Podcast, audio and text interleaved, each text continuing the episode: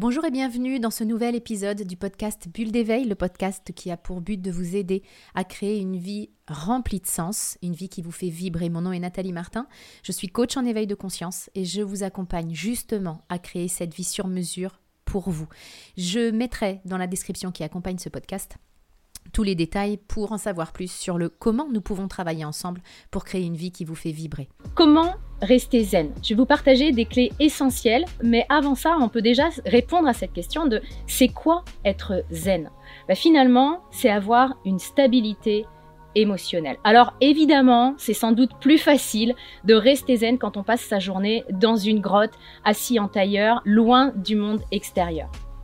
Maintenant, c'est pas notre cas. Et dans notre quotidien, même quand on est vraiment déterminé à rester zen, des événements, des personnes peuvent vraiment mettre à mal notre résolution et on peut vivre des choses très très fortes émotionnellement et bien loin de cette zénitude à laquelle nous aspirons. Donc comment faire en sorte de rester zen? Le premier point extrêmement important, c'est d'en prendre la pleine et entière responsabilité. Parce qu'on pense trop souvent qu'on s'agace, on s'énerve à cause des autres et c'est pas ça la réalité. La preuve de cela, ça vous est sans doute déjà arrivé d'avoir quelqu'un dans votre entourage qui s'emporte complètement pour quelque chose qui vous vous laisse impassible. On pense souvent que c'est l'extérieur qui va venir nous déclencher, mais c'est pas cette réalité qui se joue parce que quelque chose qui me déclenche moi va pas forcément déclencher quelqu'un d'autre. Donc prenons l'entière responsabilité de vouloir rester zen. Le deuxième point important, c'est d'arrêter de se mettre la pression. On a souvent des attentes de dingue envers nous-mêmes, de vraies exigences. Du coup, juste parce que j'ai décidé de rester zen à partir de maintenant, J'exige de moi d'être maître Yoda. Sauf que je suis un être humain. Et en tant qu'être humain, je suis un être avant tout émotionnel. Mes émotions se déclenchent et c'est comme ça et c'est normal. Et quand elles se déclenchent, je ne suis plus zen, mais c'est pas un drame. L'important, c'est de rectifier le tir. C'est de savoir se ramener par la manche quand je suis déclenchée, parce que ça va encore m'arriver même si je suis déterminée à rester zen. Sauf que si je me colle une pression de dingue, au lieu de simplement constater que je suis agitée mentalement, agitée émotionnellement, et de tout mettre en place pour retrouver mon calme, si je me colle la pression, eh bien, je vais entretenir un discours intérieur de culpabilité, d'agacement en mode ça y est, je suis plus zen. Et ça, c'est complètement à l'opposé de ce que je veux, puisque ce que je veux, c'est être et rester zen. Donc, ne vous collez pas la pression. C'est pas parce que vous avez posé l'intention d'être zen que vous allez devenir un maître euh, illuminé d'un seul coup. Donc, soyez cool à ce sujet-là. Le troisième point important, eh bien, c'est d'arrêter d'avoir des attentes complètement irréalistes par rapport à la vie. Parce que bien souvent, on lui demande d'être ce qu'elle n'est pas. On exige de la vie qu'elle nous envoie seulement ce que nous voulons, seulement ce que nous contrôlons, ce que nous avons prévu et ce qui est agréable. Sauf que la vie, ben, c'est pas ça. Et comme le dit le film du même nom, la vie n'est pas un long fleuve tranquille, Marie-Thérèse. Donc arrêtons de lui demander sans cesse d'être ce qu'elle n'est pas, parce que tant que je vis dans cette espèce de fantasme de la vie parfaite, je ne peux pas être zen durablement parce que dès que la vie va m'envoyer quelque chose que je n'ai pas prévu, quelque chose dont je n'ai pas envie et dont je ne veux pas, comme une mauvaise nouvelle par exemple, eh bien là, je vais complètement me crisper, je vais rentrer en résistance et je vais vivre des émotions extrêmement désagréables, qui ne sont pas seulement dues à ce qui m'arrive, mais qui sont dues au fait que je me crispe.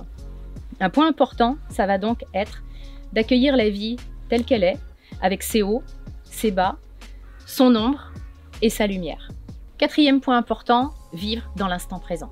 Mark Twain disait J'ai eu beaucoup de problèmes dans ma vie, dont la plupart ne sont jamais arrivés. Ce qu'il voulait dire par là, c'est que la plupart de ces problèmes n'étaient que des projections qu'il faisait dans le futur de scénarios catastrophes. Et la plupart de nos problèmes n'existent pas dans le moment présent.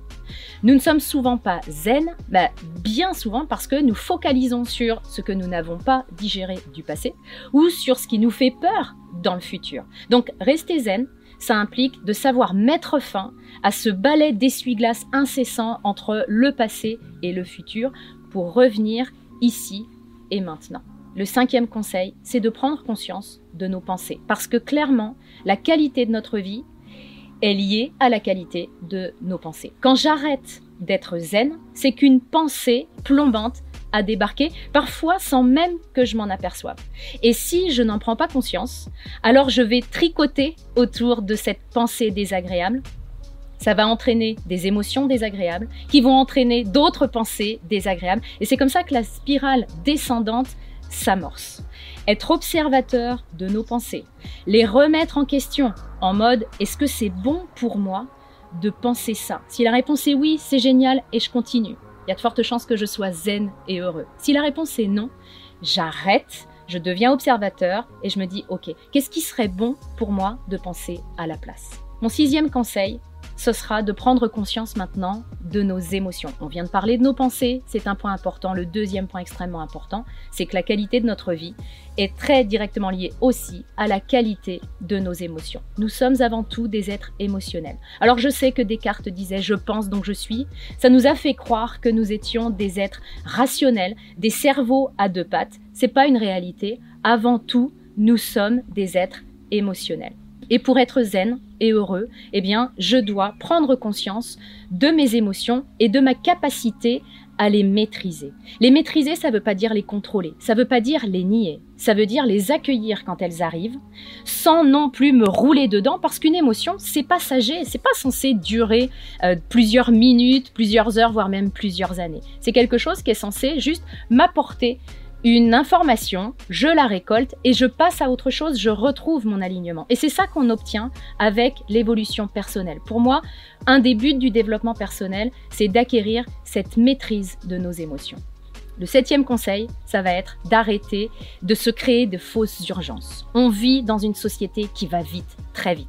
Vraiment en mode euh, micro-ondes. Je veux un café, 30 secondes après, il est prêt. Je t'envoie un message, je m'attends à ce que tu m'aies répondu dans la minute. Et moi-même, j'exige ça de moi, c'est-à-dire que dès que je reçois un message, je me crois obligée de répondre tout de suite. Combien d'entre nous fonctionnent comme ça? Et ça, ça nous met une pression permanente, on vit en stress permanente et en tant qu'être humain, nous ne sommes pas faits pour ça.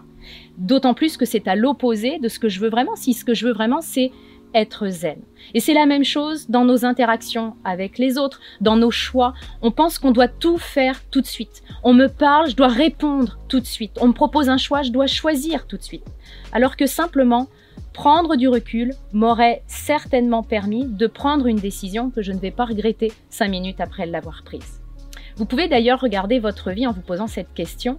Dans quel domaine de ma vie est-ce que je suis en train de me créer de l'urgence? En ce moment et il ne tient qu'à vous, pour être zen, d'arrêter de vous créer cette urgence-là.